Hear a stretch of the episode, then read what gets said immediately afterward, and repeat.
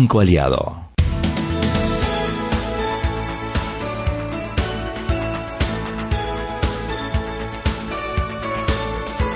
Buenas tardes, muy buenas tardes desde la cabina de Omega Estéreo. Les saludo a su amiga La Pero Ustedes saben que yo no soy baúl de nadie, yo no guardo secreto de nadie. La Chuy no solo no vino, sino que no me avisó. Me mandó una paloma, bueno, no, una, un palomo Pero viste, mensajero. Pero viste cómo tú eres. Sí, me mandó un palomo Estás mensajero. despreciando mi, No, mi- presencia. Mi, amor, yo soy Aquí. feliz cuando tú vienes, pero es que ella siempre me hace ver que yo soy irresponsable, que yo no cumplo. Bueno, aquí está la Pepper, la Pepper está aquí sentada. ¿Y dónde está Ned? Anet, Ah. ¿dónde dice? El juego se llama ¿Y dónde está Anet? Haga puntos, busque, eh, ponga, marque señas, lugares El que le revisó. tome una foto se lleva un premio. Hoy me acompaña mi queridísimo amor Peque, Daniel Opera y Juan Felipe Pití, que viene como invitado. Pero comenzamos con los temas de hoy, que es que ustedes pueden creer que yo no sé ni de qué vamos a hablar. ¿No sabes de qué vamos a hablar? Vamos a hablar de lo de lo de las juez. y Hay varias de- cosas, sí. A ver, sácalo tú, arranca tú y yo. A ver, yo bueno, apaño, hoy papi. fue la audiencia eh, para decidir el caso de la impugnación de la candidatura de Ricardo Martinelli alcalde y a diputado. Eh, la impugnación fue presentada por Jorge Hernán Rubio y hoy era la audiencia, después del proceso que tuvimos donde la jueza se lo desestimó, el los magistrados dijeron no, ella tiene que fallar en fondo, restituyeron y hoy era la audiencia. Entonces pasaron dos cosas. Uno, eh, Ricardo Martinelli aparentemente tenía una carta donde la jueza eh, autorizaba eh, al sistema penitenciario para que eh, Ricardo Martinelli asistiera a la audiencia. Y eso, Cambio Democrático eh, pidió una convocatoria para las 9 de la mañana, vamos a respaldar a Martinelli, llenaron el Tribunal Electoral, se trajeron buses buses de todos gente, lados. sí.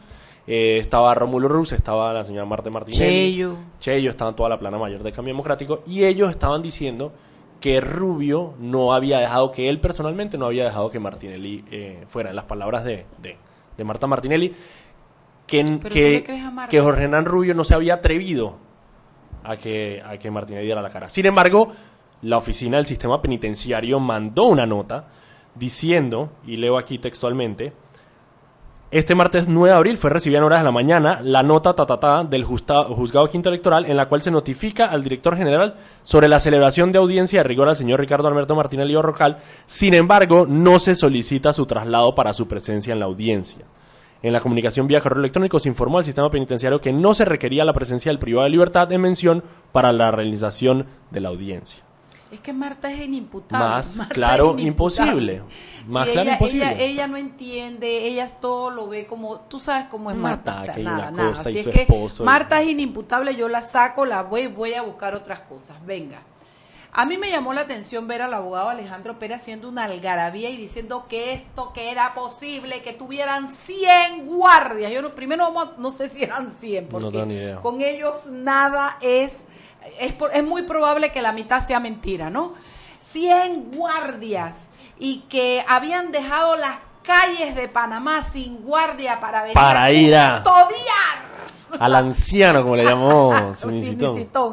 Este melodrama y estas cosas que a yo lo que lamento de mis colegas, porque, y no de todos, porque ahí hay unos que toda la vida han sido igual. Siempre he dicho que al que saco de esto es a, Ca- a Carrillo, que yo lo que lamento es que han caído en este juego del melodrama, la telenovela, la mentira, el enredo, todo públicamente para crear una situación. Y yo no sé si lo hacen solo por el ego de que no quieren perder y de que se sienten que les han estado, o porque realmente han entrado en esta confu- con la historia de eh, Ricardo Martinelli, que han llegado a cruzar la línea de ser abogados defensores a ser fans, seguidores. Eh, a veces yo, a ver, esta palabra no, no la voy a usar porque no me voy a meter, pero han cruzado líneas importantes en la ética del derecho. Yo, Todo lo que te puedo claro, decir. y yo no soy abogado, así que yo no, no voy a comentar sobre la ética del derecho, pero sí es que esto ya ha salido del plano legal y está en el plano político. Y el plano político es sobre percepción, sobre poder, sobre narrativas, y eso es lo que ellos están jugando. Están jugando a establecer la narrativa de la víctima,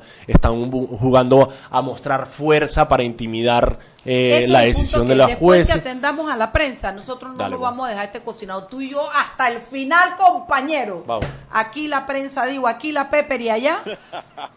Henry Cárdenas. Henry te tienen bajando el ojo, compañero. Tú como que ya no la coges los mangos bajitos como tú lo cogías antes. Oh. Oiga, bueno, sí, eh, es el tema del momento, lo que ustedes estaban comentando eh, sobre el juicio, no el juicio, la audiencia que hubo eh, sobre impugnaciones contra el señor el expresidente Ricardo Martinelli. Y bueno, ahora queda resta esperar los 30 días, se espera que sea antes la decisión de la, de la jueza quinta electoral, Elvia Rengifo, que tome la decisión porque evidentemente ya creo que es hasta el 20 de abril que tiene el tribunal para imprimir la papeleta. Y aparte de eso cualquier decisión que se tome evidentemente cualquiera de las partes va a presentar apelación lo que esto llevaría un poquito más allá y bueno los abogados sabrán los, los expertos en materia electoral qué es lo que corresponde en caso de una apelación que evidentemente yo creo que eso va a ocurrir porque aparte de la, del proceso este que es en derecho ahí está el factor político como usted bien menciona y queda quien va a jalar para su lado no Así es. Bueno, y una cosa que me llama, que llama la atención es que eh, el fiscal eh, adelanta o plantea que Martinelli, Martinelli tiene derecho a participar en las elecciones. ¿Qué piensan ustedes? ¿Qué pienso yo decir? ¿Tiene derecho a participar? A ver, Mira, o, este- o de las declaraciones del fiscal, una de las dos. este- Dice, bueno, aguanta. que el fiscal Primero supuestamente que el es fiscal es mantequilla. El fiscal es electoral. mantequilla. Hombre, y ahí ahí es donde yo destaco de nuevo la crítica que se le hace a la incapacidad del gobierno de Juan Carlos Varela de saber que el término del fiscal Claro, electoral claro. ya caducó. Eso casi Sin embargo, sin embargo, no ha nombrado reemplazo porque no lo ha pasado por la Asamblea No, sí, Nacional. ya lo puso. Bueno, sí, pero no, pero, por eso te digo, Pero no, es que no es eso. Lo puso ahora. exacto. Ahora cuando. si sabía que se tenía que acabar, Claro. si ya se le iba a acabar el término, Claro, entonces lo pone ahora para que cuando las pase. elecciones faltan días para las elecciones, Y no se para puede que hacer. no pase, para que haya problema y él diga, ah, yo lo intenté. Es que la figurita de Juan Carlos Varela, desde que entró este gobierno, es, no, yo, eso es lo que yo quiero hacer, yo lo intenté, yo, pero no baja a profundidades, no baja, por eso es que el, el, el porcentaje de, de falta de aceptación que tiene los, lo sobrepasa y lo entierra porque el tipo ha sido un mal comunicador, un incumplidor y mentiroso con un montón de cosas de institucionalidad que se le tenían que poner. Nos metió en este lío con el tema de la asamblea, con las magistradas a última hora. O sea, todo es así. Así es que llegó Chugui y ahora me voy a poner más brava porque llegó Chugui. Llegó Chugui. Evidentemente Oye, un es día un lindo, Mariela. ahí porque ahora Hoy es un día hermoso. ¿Con quién estamos hablando? Con la gente Con de la prensa, dale, dale, dale, Henry. Sí, evidentemente es un tema bastante amplio ahí que da para mucho, sobre todo en esta coyuntura específica que de la Fiscalía Electoral, ¿no? Porque si bien es cierto, hubo la oportunidad ya negociada, no negociada, como sea, que hubiera sido la mejor persona, no, no la mejor persona, o hubieran ya, eh, llevado un proceso amplio para coger a una, una nueva persona, sin embargo, se hace tarde, que es el problema de esto. ¿no? Claro, que es como no hacer nada. Es hacer parecer que hace, pero no hacer nada. ¿Qué. Alguien me lo dijo una vez. Juan Carlos Varela es especialista En cumplir incumpliendo. Claro, a eso me encanta. Yo lo que digo es que él hace, incumpliendo. Él hace él, se que- compromete, Ajá. hace toda la pantomima y al final escapa de sus manos y al final y, incumple. y- y le digo a todo el que me viene a sacar en cuenta el voto de Juan Ah, Carlos Varela. ya eso aburre. Ya me aburren. Sí, voté por él porque no iba a votar por Mimito y por, y por la eh, eh, eh, Marta, que es como te dije que era inimputable. No lo iba a hacer.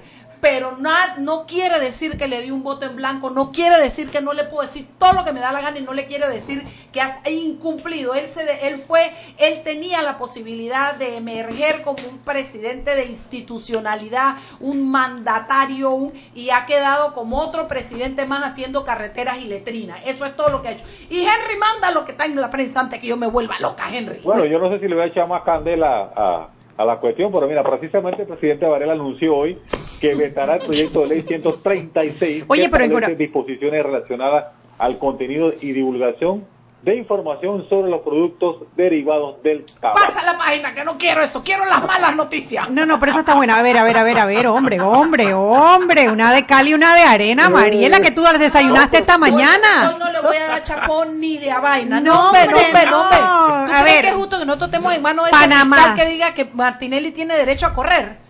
Es que yo no sé si es peor cuando actúa que cuando no actúa. Debería volver a meterse en el mismo hueco de donde lo sacaron. Radio, corra, abra un hueco, entiérrese y no se ponga bravo. No, no, lo de la ley de antitabaco es importante. Panamá tiene la mejor legislación antitabaco de Latinoamérica, que ha logrado, yo no creo que la ley haya sido sola la que lo haya logrado, pero ha contribuido a que tengamos uno de los índices más bajos de fumadores en todo el mundo. Y viene una persona con intereses. Aparte de la educación y la prevención. Hombre, este claro, claro, pero entonces tú vas a- demasiado. Tú vas a flexibilizar la norma. Ya después que te comiste, ya después que te tragaste que el trago pasaste- amargo. Mira, ya pasamos porque pusieran en las cajetillas los anuncios en grande, las fotos para que la, Restringir gente- la publicidad. la publicidad, los lugares, los spots donde se venden, que no se les venda a menores, que no se consuma en lugares públicos, que no en la... Oye, y ahora viene alguien y de un plumazo Alguien dice- no. Alguien Cristiano es- Adame se llama. Bueno, él, lo hizo, lo presentó Cristiano Am- Adames, pero a menos que tú me digas que Cristiano es el dueño de la tabacalera. No, no, no, no, no, pero, Morris. pero presidente Pero de la Comisión de claro, Salud claro. y ahí metieron En las la modificaciones. persona de Cristiano Adames, que fue el conducto, el cable a tierra para presentarlo en la asamblea, vienen alguienes, ¿Alguien es? intereses, intereses. y quieren que nosotros así de la buena y la nada retrocedamos cuánto, 10 años, 15 años. No, no, no, ves no, para volverse loco. En este país hay que vivir con las expectativas bajas para poder Oye, dé un ataque cardíaco. Aprovechándose de una asamblea que, que está ausente, porque si hay algo que, que tú tomas una foto de la asamblea y no hay gente, no hay diputados, hay sillas, Sí. 71 sillas. No sé ni siquiera cómo hicieron quórum para poder aprobarlo en segundo y tercer debate. Mire, Digo, ¿quién, quién, está? pasada, ¿Quién está contando? La semana pasada él ¿Quién- recomendó el veto del proyecto. tomando en Perdón, cuenta perdón, las oye, dejen solicitudes. hablar Henry, que está hablando solo. Repeat, repeat, señor director. Hay, hay que recordar, hay que recordar que la semana pasada el ministro de Salud Miguel Mayo eh, había anunciado que iba a solicitar el veto del proyecto, Sí. tomando en cuenta las solicitudes eh, de, la- de los gremios, ¿no? de la Sociedad Panameña de Oncología, de Fundacáncer, ya que esta- estos cambios a la ley 13 de 2008 precisamente se fueron fueron relaja- se fueron relajando las restricciones impuestas en las modificaciones. Eso es lo que plantea. Bueno, ahora el presidente anuncia que el ministro de Salud eh, le, le va a recomendar el veto a la ley y lo que sí no se precisa es que si va a ser parcial o total. Eso todavía no se precisa todavía. Bueno, amanecerá y veremos. ¿Qué Sí, pues no para- sabemos. Pues, o sea, No sabemos. ¿Qué tienes para mañana, Henry? Que se nos Ok, acaba el para tiempo. mañana hay un tema muy, muy, muy importante. Es que Darién, la reserva de la biosfera más importante de Centroamérica y patrimonio de la humanidad, está en jaque debido al tipo de violencia del narco, los paramilitares, el tráfico de personas, el avance de colonos y empresarios madereros. Ay, ay, Pero ay. eso hace rato, eso es otro hervidero que viene hace mucho tiempo. La mafia maderera en Darién avanzó y logró enraizarse en, crista, en, en ¿cómo se llama? Encristarse. Enraizarse. enquistarse. Enquistarse, enquistarse. Estoy como tres patines, tú tienes la razón, tú estabas ahí. estabas ahí? Esto- ¿Tú estabas ahí? Entonces, eh, yo creo que lo que estamos cosechando ahora, por eso es que todo lo demás que veo siempre para mí han sido curitas, porque, y bueno, la verdad es que lastimosamente eh, el, el ministerio este, ¿cómo se llama? Mi ambiente, ¿cómo se llama? Mi. Saluditos de Emilio. Sempris. Sí, yo creo que han sido tan tibios, tan que, que, que yo, yo creo que lo que faltaba para, para coronar el reinado de ellos, eh, así es que ahora tendría que ser una lucha casi sangrienta para poder sacar esos poderes de allá de, de esa mafia maderera de Darín. Bueno, esperaremos mañana el periódico Diario La Prensa. Y me haces el favor, Henry, mañana me llamas con buenas noticias. O si no, tú también ma- tomas. mañana Henry no llama. Chao, mi amor. Hasta mañana, papi, bye. Oye, ¿tú qué desayunaste? ¿Necesito de batería? Seguimos sazonando su tranque Sal y pimienta. con Mariela Ledesma y Annette Planels. Ya regresamos. Siempre existe la inquietud de cuál es el mejor lugar para cuidar su patrimonio. En Banco Aliado tenemos la respuesta. Presentamos el nuevo plazo fijo Legacy, porque creemos en el valor del ahorro, la conservación y rendimiento de su capital y el fortalecimiento de su patrimonio. Banco Aliado, vamos en una sola dirección, la correcta. Si elegiste el mejor vehículo para ti, tu familia o tu trabajo, deberías hacer lo mismo con el lubricante. Ahora Terpel te ofrece una nueva familia de lubricantes de última generación, desarrollados con tecnología americana para proteger y evitar el desgaste en cada tipo de vehículo, pero inspirados en un motor más importante que el que mueve tu auto. Máxima protección y mayor rendimiento para el motor que mueve tu vida. Nuevos lubricantes Terpel.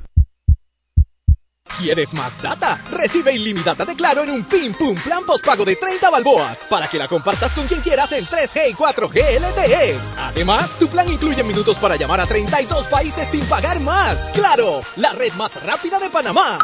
Promoción válida del 1 al 30 de abril del 2019. Plan postpago de 30 balboas con data ilimitada en ambas bandas 4G LTE y 3G y comparte 5 GB mensuales. Plan cuenta con minutos ilimitados de claro a claro, 250 minutos a otros operadores y 200 SMS on net. La bolsa de minutos a otros operadores puede ser utilizada para llamar a 32 países. Los excedentes en llamadas a dichos destinos se cobrarán a 12 centavos el minuto y a 8 centavos a otros operadores o fijo. SMS on net a 5 centavos y off net a 7 centavos. Incluye roaming sin fronteras. No aplican con otras promociones. Visita www.claro.com.pa.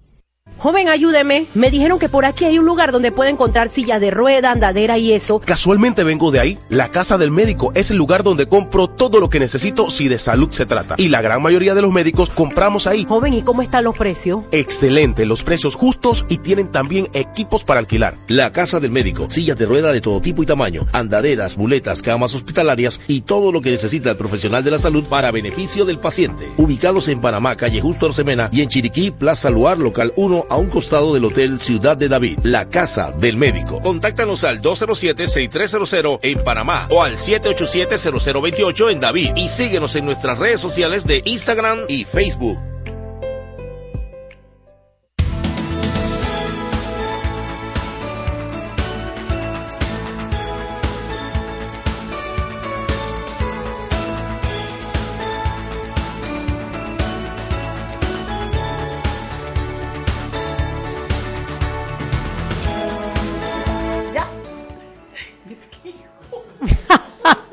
Estamos de vuelta en Sal y Pimienta, un programa para gente con criterio. No voy a dejar que me pongan esta camisa de fuerza. Quítenmela. Mariela, ¿qué pasó? Yo te dejé a ti ayer a las, seis de- a las 7 de la noche, tranquilita. Me caí de la cama y me aturdí. ¡Qué barbaridad! ¿Qué te hicieron hoy? Ay, ya te dije que, pero no lo voy a decir porque no le voy a dar esa importancia. Bueno, estamos de vuelta en Sal y Pimienta. Hoy es martes, ni te cases, ni te embarques, ni de tu familia te apartes. Ya conversamos con el diario la prensa sobre los aconteceres y tenemos un invitado. Mariela, invi- eh, presenta a nuestro invitado. Bueno, nuestro invitado es un, es, es un querido amigo, pero él tiene otros sombreros, pero, le, pero juramos por nuestras madrecitas santas que no se los iba a poner. Hecho, así es. Dice, ¿estás en el CEN? No. ¿Estás corriendo para algo? No. ¿Eres PRD? Sí, hasta la médula de los huesos. Tú sabes De eso que no hay duda. Yo tengo que, yo tengo que decir eso. Yo, yo he visto, eh, hombre, hay mucha gente inscrita en partidos políticos, la mitad del- de la población electoral, y no, no me voy a meter en el tema porque prometimos no tocarlo, pero, y, y es algo que a mí me, me llama mucho la atención, cuando tú ves un PRD, un PRD es PRD ya está que esté inscrito o no está inscrito, o sea, como que lo llevan en la, En la sangre, sangre, y se lo pasan a los hijos, que es algo que uno no ve con los otros partidos. No, es que el PRD es un... Oye, acuérdate que el PRD nace de las entrañas del pueblo mismo, independientemente de que al amparo de Omar Torrijos y de, un, de- y de un, un gobierno militar y todo lo que eso vino después, el PRD viene a llenar una, una necesidad que existía en la época porque estaban tan marcados lo que eran los rabiblancos y los limpios, los patirrajados, y el PRD viene a crear una clase media que le, crea una oportunidad de, al- algunas políticas de ese gobierno de Omar Torrijos con todo lo que pasó a la gente de pasar desde lo informal, desde los negocios informales a darle cosas como un taxi, un cupo, o sea, se fue generando y consolidando una clase trabajadora y una clase media en la cual surgió el PRD, que además tenía unos ideólogos que le mandaban co y eso la gente lo que lo que hizo grande al PRD en el mejor momento del PRD era ese sentido de pertenencia, de no tenemos dueño, de nosotros actuamos, tenemos un líder, pero ellos todos eran posible que opinaran y fueran escuchados. Por eso yo nunca entenderé cómo se han No tengo dejado. más nada que decir, Mariela. Lo, No, lo no, dijiste mejor de lo que pude haber dicho ella- yo. que yo digo que no está en PRD. yo soy Sí. PRD y tú sabes que no lo soy, pero Yo yo, no. Pero yo reconozco el movimiento como las cosas que pasaron en su momento porque yo lo vi, yo lo viví y lo creí y era auténtico y era Por natural. eso yo no comprendo, y eso no, pues, ah, entramos después al tema, yo no comprendo cómo se han dejado quitar el partido, porque hay gente muy buena y muy capacitada y muy profesional en el PRD y que cree en el partido. Yo no, yo soy del otro lado, yo soy de los que banderitas blancas y estábamos en contra de la dictadura y marchamos y obviamente soy de las que me quemo la mano antes de votar PRD, pero reconozco el valor que tiene el partido y añoro que regresen a tener los líderes que tenían de antaño. sí, los Bueno, creo que, que es una añoranza que comparte toda la gente buena que hay en el PRD y gente buena hay en todos lados, definitivamente Claro. en todos los sectores de la población. Y no lo puedo resumir mejor de lo que Mariela lo hizo. Lo mejor de un partido político, si lo tiene, es la posibilidad de crear un aspecto no político, sino social. La aspiracionalidad de la meritocracia. Que si trabajas duro, si te esfuerzas, si te educas, tú puedes llegar tan lejos como tu propio esfuerzo y tus méritos te lleven. Y en algún momento el PRD representó específicamente eso, la retoma de esa meta. Creo que es el reto más importante para el partido. No solamente este reto político ahora que es coyuntural, sino independientemente de enfrentarnos y abocarnos a una elección general y pues, no vamos a entrar en detalles con todo lo que se ve en todas las encuestas, lo que eso vislumbra es que el PRD tiene una responsabilidad de retornar a esa meritocracia, que es lo que más beneficio le hace al país. Y al final del día, el entender que no hay nadie que es mejor que nadie en Panamá. Tal cual. Todos nos merecemos un espacio en la mesa y todos tenemos que contribuir a que todos tengamos ese espacio. Y tú sabes que quería agregar que si tú le unes a eso a la fórmula te das porque te das este es como que si supieras el, el ingrediente secreto del pollo del, del Kentucky o del McDonald's.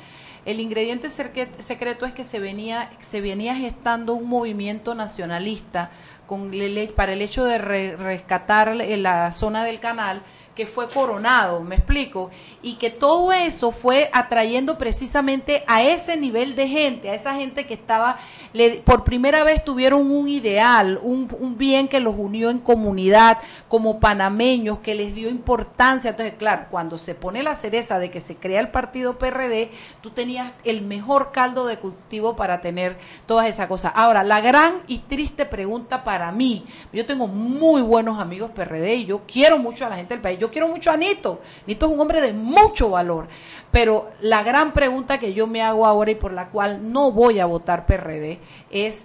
¿Es este PRD el mismo del que yo te estoy hablando? Bueno, Esa está representado en su oferta electoral. Esa es la gran pregunta. Y nuevamente, separemos a Nito porque no vamos a entrar en ese tema, pero está representado en su oferta electoral a diputado. Nos quedamos ahí. Ahí nos quedamos. Ahí nos quedamos. Y después váyanse Para no- a para dormir no- y terminen para no, el cuento. para no faltar a nuestra promesa.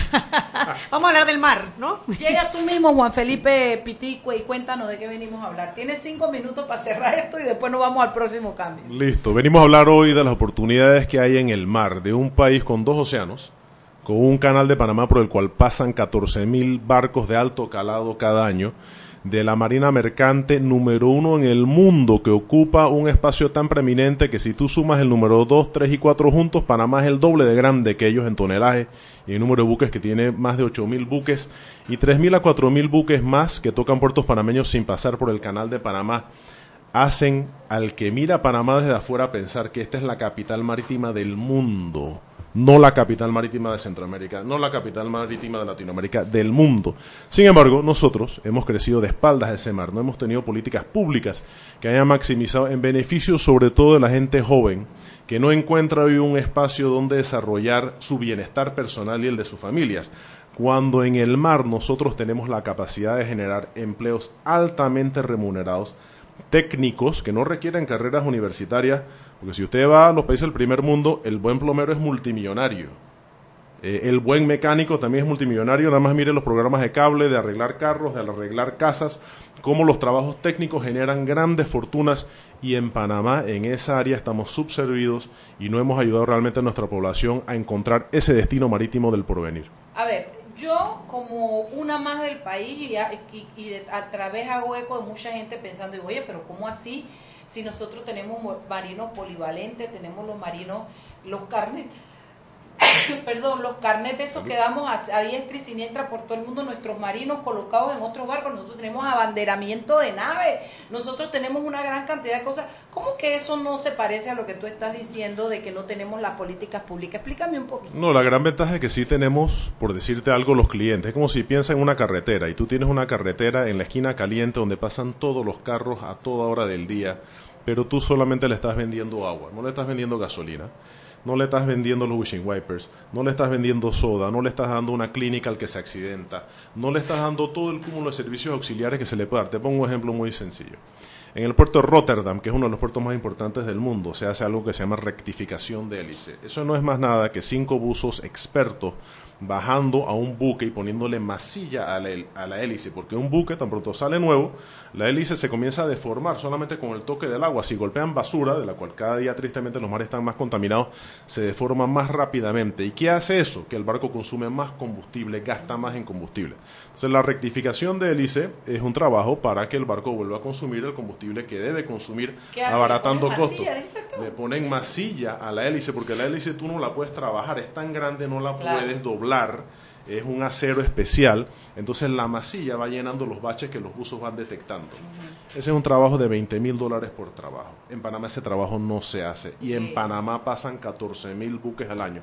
Si tú multiplicas, multiplícame por favor para nosotros que somos malos matemáticos, 10 mil buques, no los 14 mil que pasan por el canal por 20 mil, ¿cuánto te da esa cifra? 200 millones. 200 millones de dólares al año que Panamá está dejando en la mesa solamente en ese negocio. Y cada uno de esos marinos, de esos buzos expertos en poner masilla, son salarios de 5 mil a 7 mil dólares al mes. ¿Por qué no tenemos ese negocio? ¿Porque no hay la ley y la estructura jurídica para crearlo o porque no ha habido una, una iniciativa privada que lo logre? Pero mira, yo creo que leyes tenemos de sobra. Siempre se puede legislar un poco más para crear los incentivos necesarios y eso es importante que se haga. Pero aquí lo que ha habido es falta de plan. Eh, si tú me preguntas, y lo hablamos antes del programa, ¿cuál es el plan para la educación de este país? ¿Cuál es el plan para educar a mis hijos y a los tuyos? ¿Cuál es el plan para la salud de los abuelos nuestros? De nuestras mamás, nuestros papás, en la salud nuestra. No hay un plan. Tú puedes tener un plan en tu mente, pero tú entiendes que el Estado, que el gobierno no tiene un plan. Y lo que se requiere es planificación, porque así como planificamos en nuestras casas y en nuestros negocios, yo planifico en mi negocio todos los años lo que pretendo hacer en el año, lo que quiero que mis colaboradores hagan, las metas que nos ponemos y tratamos de lograrlas, el país también requiere un plan. Entonces, el deseo, las ganas de hacer las cosas con la capacidad de hacer las cosas. ¿Qué significa eso? Voluntad política, pero también significa que tú no puedes escoger a chambones ni a mediocres para que estén en estos puestos. Tú tienes que tener a gente con credibilidad y capacidad en formación, en atraer inversiones importantes. Yo no quiero que los Yanfigali del mundo vengan a invertir a Panamá. Yo quiero que General Electric invierta en Panamá. Quiero que empresas como Ochfeld de Noruega, una de las empresas más grandes en tanquerías de gas, venga a invertir en Panamá, que Mitsui que está acá, invierta más en Panamá, que las empresas japonesas, francesas, británicas, americanas, chinas de primera línea, las buenas inviertan en el país, no inversionistas de tercera categoría, que con eso se genere riqueza y mayores empleos para nuestra gente joven que tanto la necesitan. Seis y media, vámonos al cambio y de regreso seguimos conversando. Interesante, ¿eh? Seguimos sazonando su tranque. Sal y pimienta. Con Mariela Ledesma y Annette Planels. Ya regresamos. Si elegiste el mejor vehículo para ti, tu familia o tu trabajo, deberías hacer lo mismo con el lubricante. Ahora Terpel te ofrece una nueva familia de lubricantes de última generación, desarrollados con tecnología americana para proteger y evitar el desgaste en cada tipo de vehículo, pero inspirados en un motor más importante que el que mueve tu auto. Máxima protección y mayor rendimiento para el motor que mueve tu vida. Nuevos lubricantes Terpel. Joven, ayúdeme. Me dijeron que por aquí hay un lugar donde puede encontrar sillas de rueda, andadera y eso. Casualmente vengo de ahí. La casa del médico es el lugar donde compro todo lo que necesito si de salud se trata. Y la gran mayoría de los médicos compramos ahí. Joven, ¿y cómo están los precios? Excelente, los precios justos y tienen también equipos para alquilar. La casa del médico, sillas de rueda de todo tipo y tamaño, andaderas, muletas, camas hospitalarias y todo lo que necesita el profesional de la salud para beneficio del paciente. Ubicados en Panamá, calle Justo Orsemena y en Chiriquí, Plaza Luar, local 1 a un costado del Hotel Ciudad de David, la casa del médico. Contáctanos al 207-6300 en Panamá o al 787-0028 en David y síguenos en nuestras redes sociales de Instagram y Facebook. Siempre existe la inquietud de cuál es el mejor lugar para cuidar su patrimonio. En Banco Aliado tenemos la respuesta. Presentamos el nuevo plazo fijo Legacy, porque creemos en el valor del ahorro, la conservación y rendimiento de su capital y el fortalecimiento de su patrimonio. Banco Aliado, vamos en una sola dirección, la correcta. ¿Quieres más data? Recibe ilimitada de Claro en un Pim Pum Plan Postpago de 30 balboas para que la compartas con quien quieras en 3G y 4G LTE. Además, tu plan incluye minutos para llamar a 32 países sin pagar más. ¡Claro! La red más rápida de Panamá. Promoción válida del 1 al 30 de abril del 2019. Plan postpago de 30 balboas con data ilimitada en ambas bandas 4G LTE y 3G y comparte 5 GB mensuales. Plan cuenta con minutos ilimitados de claro a claro, 250 minutos a otros operadores y 200 SMS on net. La bolsa de minutos a otros operadores puede ser utilizada para llamar a 32 países. Los excedentes en llamadas a dichos destinos se cobrarán a 12 centavos el minuto y a 8 centavos a otros operadores o fijo. SMS on net a 5 centavos y off net a 7 centavos. Incluye roaming sin fronteras. No aplican con otras promociones. Visita www.claro.com.pa. Verifícate, prepárate a votar. Vamos, vamos, Panamá, todos juntos vamos a votar. Verifícate, prepárate a votar. Todos juntos, Panamá. Llegó el momento de verificarte. Entra a verificate.pa o llama al 800 1111. Conoce tu centro y mesa de votación para las elecciones del 5 de mayo 2019. Haz tu parte. Tribunal Electoral. La patria. La hacemos todos.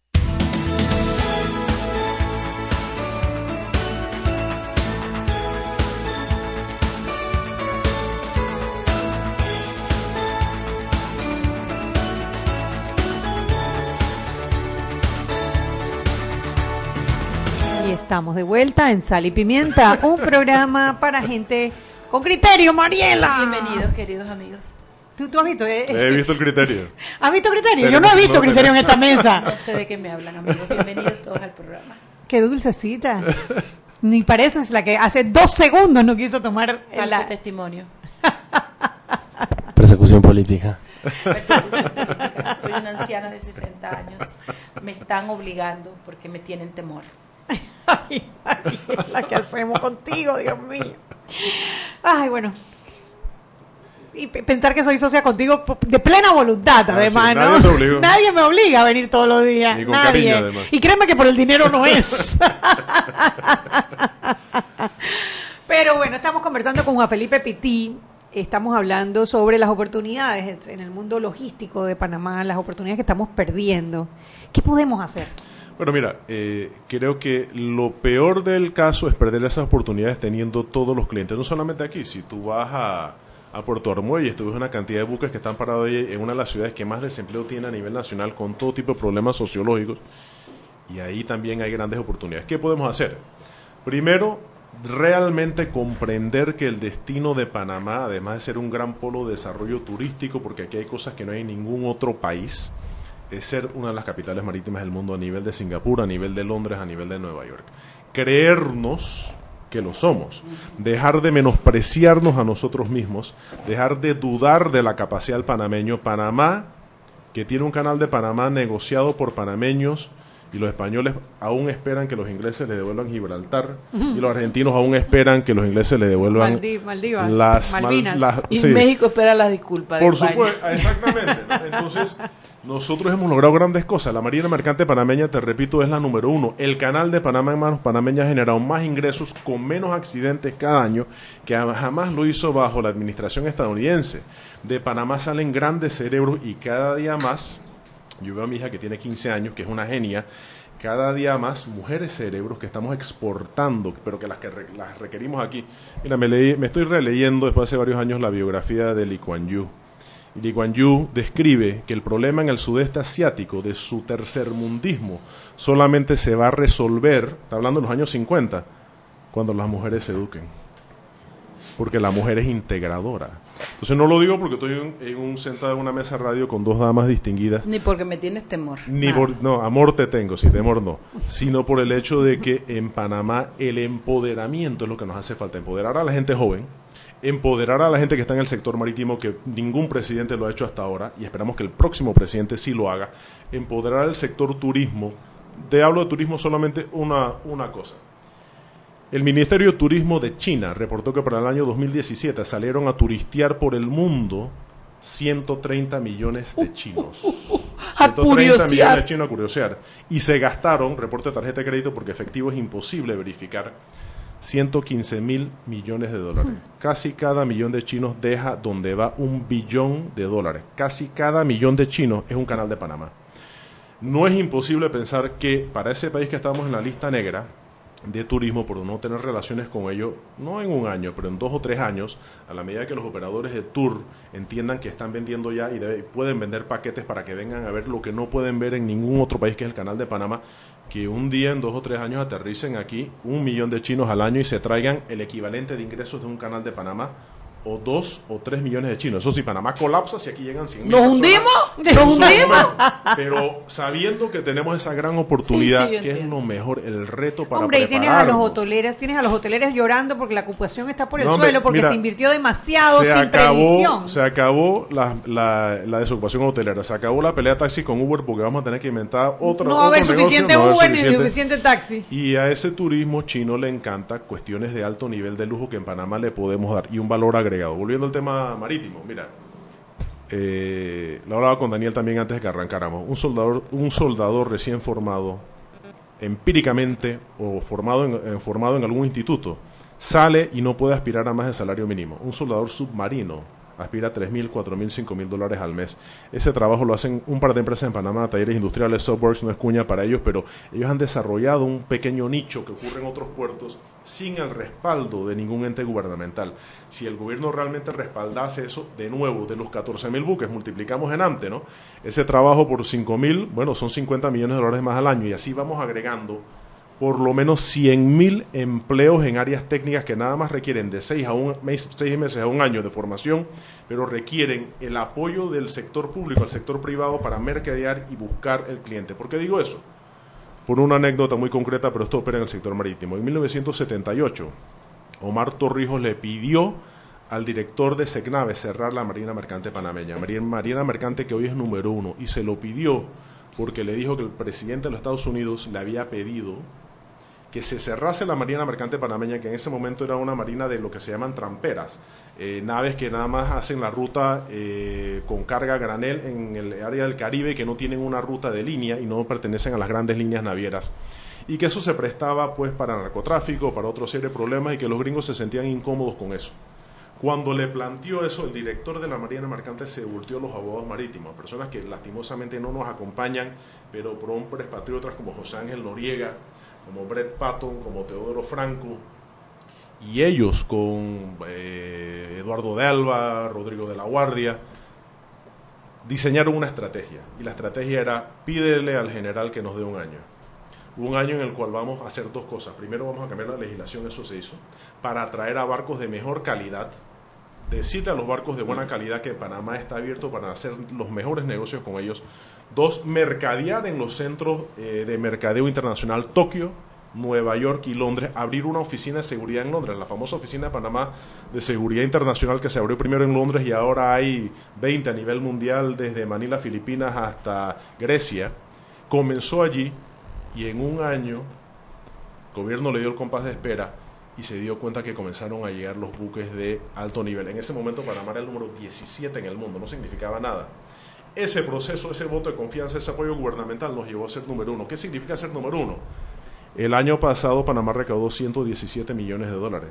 Tenemos un par de décadas de ser número uno, un par de décadas recaudando casi 100 millones de dólares todos los años. 2 mil millones de dólares recaudó para Panamá esa decisión y lo hubiéramos perdido si aceptamos en el momento el producto que ustedes tienen nos sirve, en vez de decir, permíteme reinventarnos, No es algo como lo que está pasando ahora con nuestra plataforma de servicios que hay internacionales. que hacerlo hacia calidad. Y hay un proyecto de ley que está durmiendo en la gaveta de la Comisión de Gobierno, creo Mm, que es, so- para modernizar nuestra plataforma de servicios financieros, que está también en este momento siendo cuestionada porque por, por todas partes. ¿no? Pero mira, hay- hay dos realidades ahí. Por supuesto, hay una realidad mundial que el- los negocios internacionales cambiaron, se requiere más transparencia y el combate en contra del terrorismo tiene que ser frontal y vertical y en contra del narcotráfico y todo tipo de crimen organizado también. Pero a la misma vez, tú no puedes permitir, si tú sabes que estás haciendo las cosas bien, que tu vecino te etiquete. Tú no permites que sea el vecino tuyo el que, de- el Claro, que la te diga pregunta. qué clase de persona tú eres. Si tú sabes que tú eres una persona Depende del vecino que tenga. Pero espérate, te- Claro. depende- de- y depende de que si no te etiquetaste tú, porque sabes no, perfectamente que estás Si- si- en esa línea gris. Si eres un maleante y te dicen maleante, sabes que eres maleante. Ahora, los maleantes se indignan cuando le dicen maleante. Son los primeros que se rasgan vestiduras. La pregunta es cuántos maleantes hemos procesado. Pero, eh, pero es que ahí va, hay, por eso es que te lo digo, hay que separarlo en dos cosas. Esto es un ataque económico a Panamá, que no nos quepa la menor duda, a lo cual nosotros le hemos dado ciertas armas.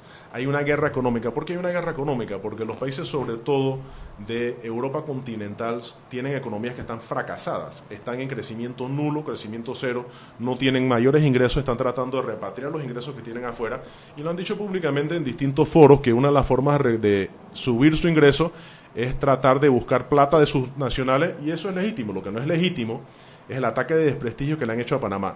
Para separo, conseguirlo. correcto, separo, pues algunos malos panameños que han contribuido a eso. Pero en general, la plataforma bancaria panameña es Clase transparente, A. es clase A.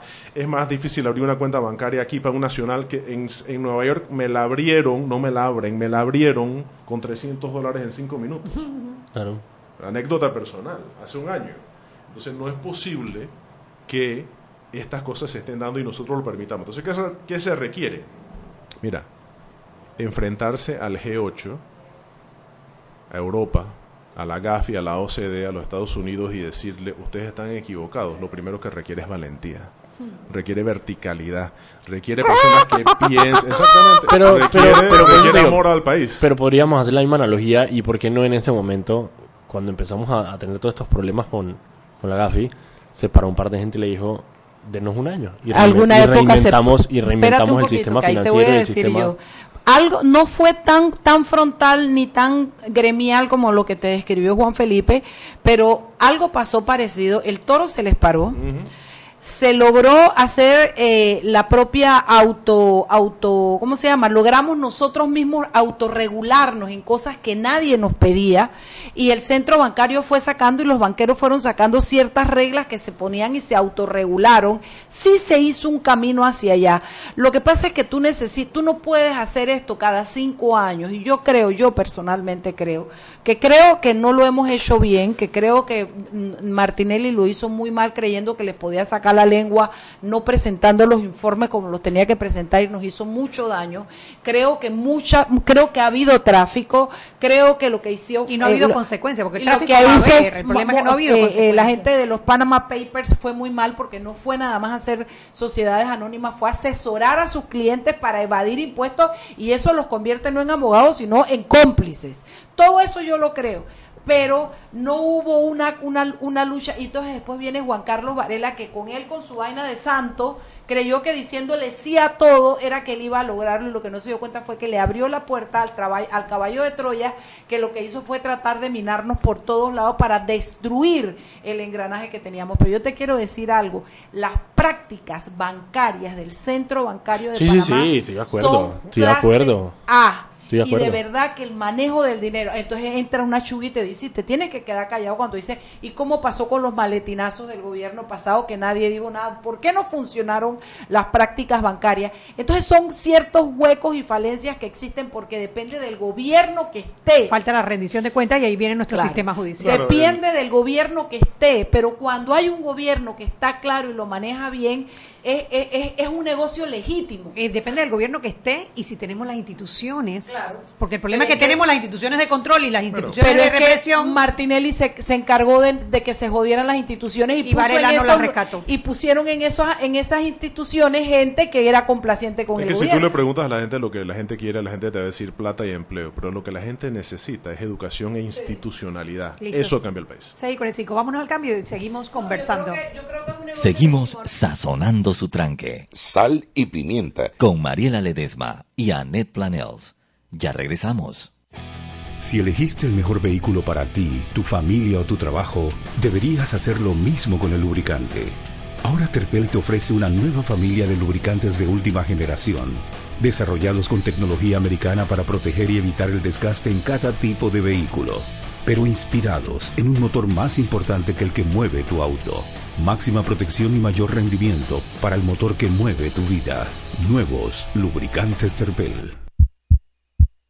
¿Quieres más data? Recibe ilimitada de Claro en un Pim Pum Plan postpago de 30 balboas para que la compartas con quien quieras en 3G y 4G LTE. Además, tu plan incluye minutos para llamar a 32 países sin pagar más. ¡Claro! La red más rápida de Panamá.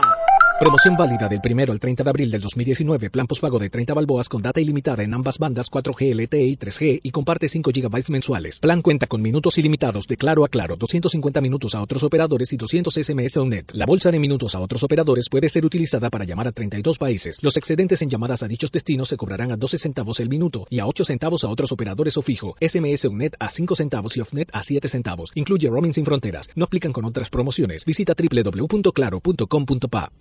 Joven, ayúdeme. Me dijeron que por aquí hay un lugar donde puede encontrar silla de rueda, andadera y eso. Casualmente vengo de ahí. La casa del médico es el lugar donde compro todo lo que necesito si de salud se trata. Y la gran mayoría de los médicos compramos ahí. Joven, ¿y cómo están los precios? Excelente, los precios justos y tienen también equipos para alquilar. La Casa del Médico, sillas de rueda de todo tipo y tamaño, andaderas, muletas, camas hospitalarias y todo lo que necesita el profesional de la salud para beneficio del paciente. Ubicados en Panamá, calle Justo Orsemena y en Chiriquí, Plaza Luar, local 1 a un costado del Hotel Ciudad de David, la Casa del Médico. Contáctanos al 207-6300 en Panamá o al 787-0028 en David y síguenos en nuestras redes sociales de Instagram y Facebook. Siempre existe la inquietud de cuál es el mejor lugar para cuidar su patrimonio. En Banco Aliado tenemos la respuesta. Presentamos el nuevo plazo fijo Legacy, porque creemos en el valor del ahorro, la conservación y rendimiento de su capital y el fortalecimiento de su patrimonio. Banco Aliado, vamos en una sola dirección, la correcta.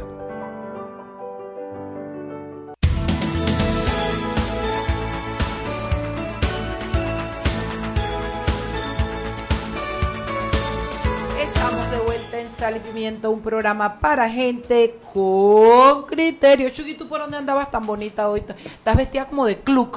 Bueno, sí, justamente vengo del Club Unión. Estabas en el club. No, había un evento en donde tenían las candidatas, lo- las esposas de los, las esposas y el esposo de los candidatos a presidente, eh, organizado por un grupo que se llama Navega. No, no, mira, mira, eh, mujeres profesionales, todas haciendo preguntas eh, profesionales inteligentes a las personas que van a tener la mayor influencia en quien sea el futuro gobernante del país. Así Bien mismo. interesante estuvo.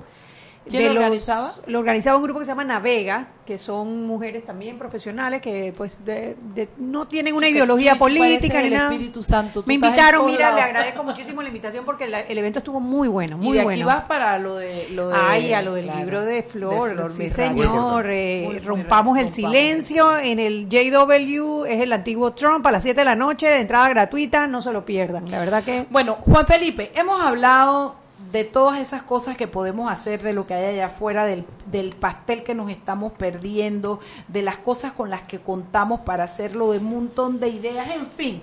Ahora a mí me gustaría cerrar el programa conversando con nuestros oyentes de qué hace falta, hacia dónde tenemos que caminar, qué nos toca hacer a los panameños, qué se espera de nosotros para poder montarnos en ese carrito de este negocio marítimo que nos nace naturalmente porque somos un país marítimo, bordeado de mar. Entonces, ¿qué, qué hay que hacer, Juan Felipe?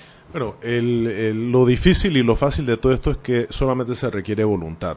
El gobierno, sobre todo, tiene que tener la voluntad de apoyar al sector privado. En el sector privado ya hay grandes mentes, grandes empresarios, hombres y mujeres de, todo el- de todas las esquinas de la geografía nacional tratando de echar hacia adelante el sector marítimo. Pero estos esfuerzos, igual que lo del Tratado del Canal de Panamá, igual que lo que explicaba cómo se salvó la Marina Mercante panameña, realmente requieren una coordinación muy estrecha público-privada, donde al final del día el que sea electo en, en el 5 de mayo como presidente de la República le dé la preeminencia al sector marítimo, realmente demuestre que está dispuesto a que Panamá deje de darle la espalda a est- este sector que tantos empleos promete, tanta oportunidad promete, tanta riqueza promete, tanto desarrollo promete y que es un polo de desarrollo industrial natural.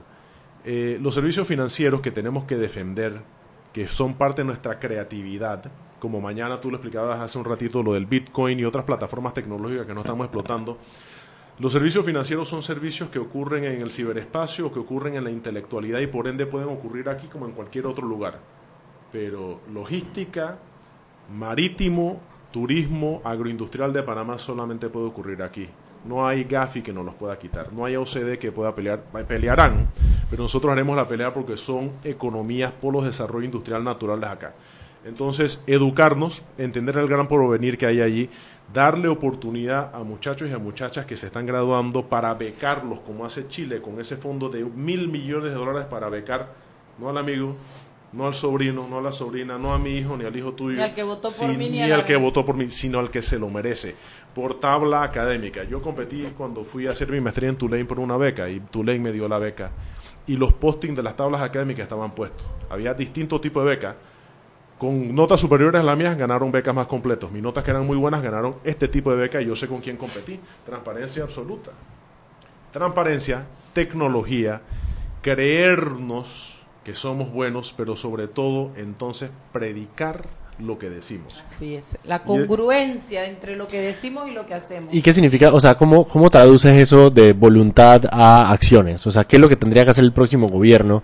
Digamos, Bueno, en este caso enfocado al Ejecutivo, poquito, pero... ¿no? El- la cartera marítima, que comenzó como una administración, fue elevada a rango de gabinete, pero que no es un ministerio. Yo sí pienso que debe- debería ser un ministerio, porque aunque la razón de la administración viene basada en el Convenio de Derecho del Mar de Montego de 1992, si tú no estás en un país presidencialista en el gabinete todas las semanas para poder conversar con el ministro de Economía y Finanzas, con el presidente y explicar Comercio, por qué se están dejando estas oportunidades, tú te estás perdiendo de el, el mayor polo de influencia y de trabajo que puede hacer un funcionario público, simple y sencillamente porque no estás en la mesa. Y el sector marítimo merece un puesto en la mesa más importante de toma de decisiones del país. Y es algo que no tiene sentido. Tienes el Ministerio de Asuntos del Canal. Claro. Cuando ese mismo ministerio debería ser el que estuviera viendo los asuntos logísticos completos. El, el canal es parte. Sí, el canal no- el canal no se vende como parte, canal. Te- sino te- una plataforma de servicios logísticos agrego- que está encabezado por el canal. Así, te agrego algo, algo práctico allí, porque el administrador hoy, del gobierno de Martín Torrijos,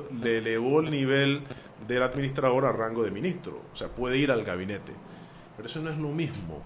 El endoso que un presidente hace de sus ministros, cuando tú tienes un presidente que es un estadista, los ministros todos caminan con un pie más firme. La gente donde los ve venir saben que tienen el respaldo del presidente y que sus decisiones, uno espera siempre estadistas y a favor de la nación, son decisiones que tienen un respaldo político.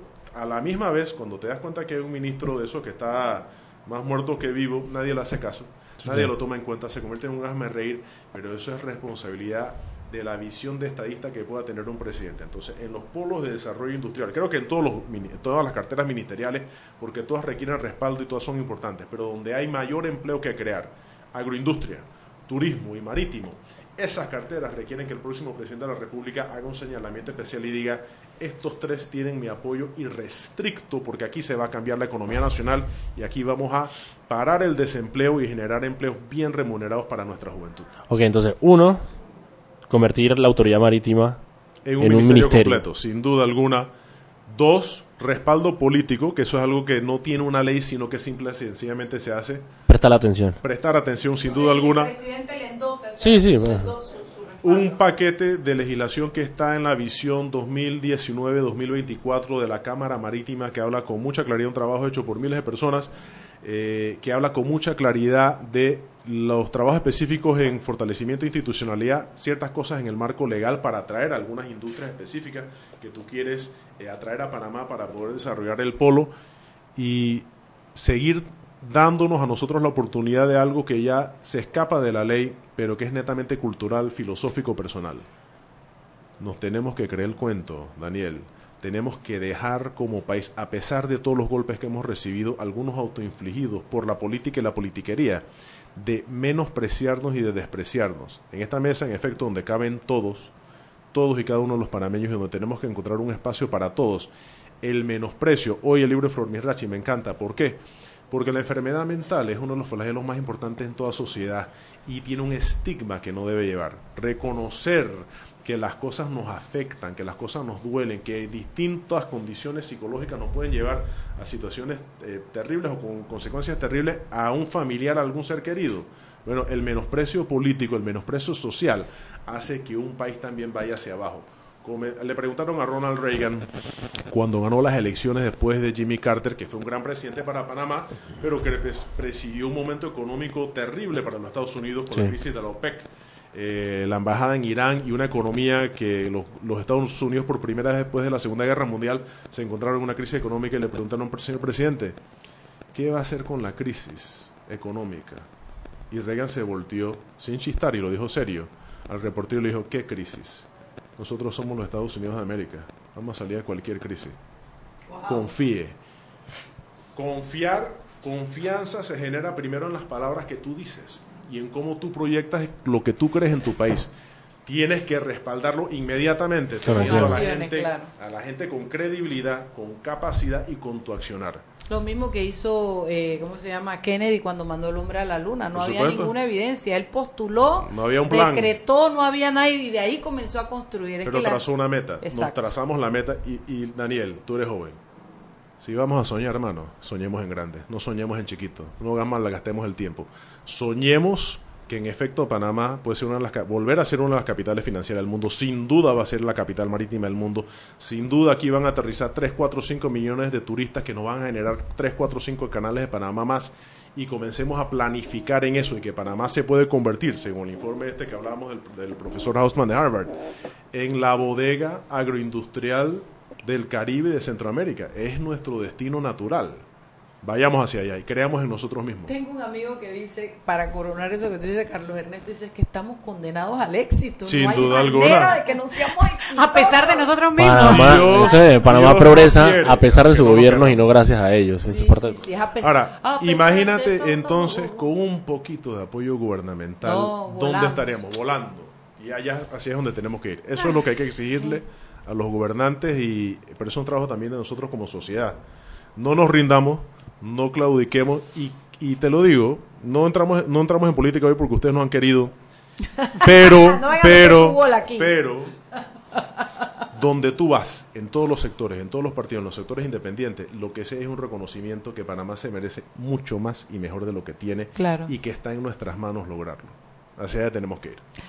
Oye, Gracias. muy rico programa. Me ha encantado porque es un programa que nos ha traído un tema que no se ve eh, mucho, eh, eh, ni se escucha mucho como tema de impacto en la radio y en las redes de comunicación, pero que realmente es una promesa para el país, es una, es una realidad más que una promesa en la que tendríamos que montarnos. Gracias por haberme eh, abierto los ojos para Gracias eso y me encantó.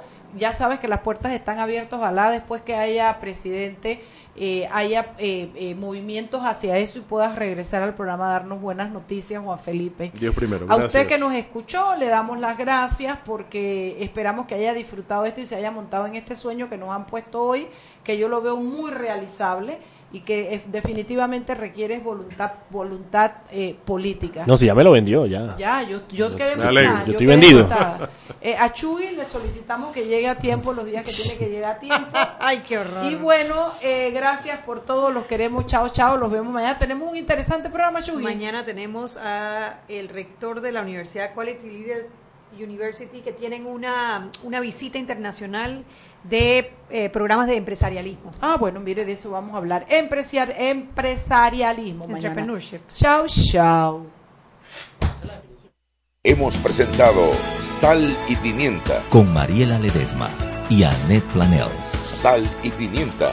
Presentado gracias a Banco Aliado.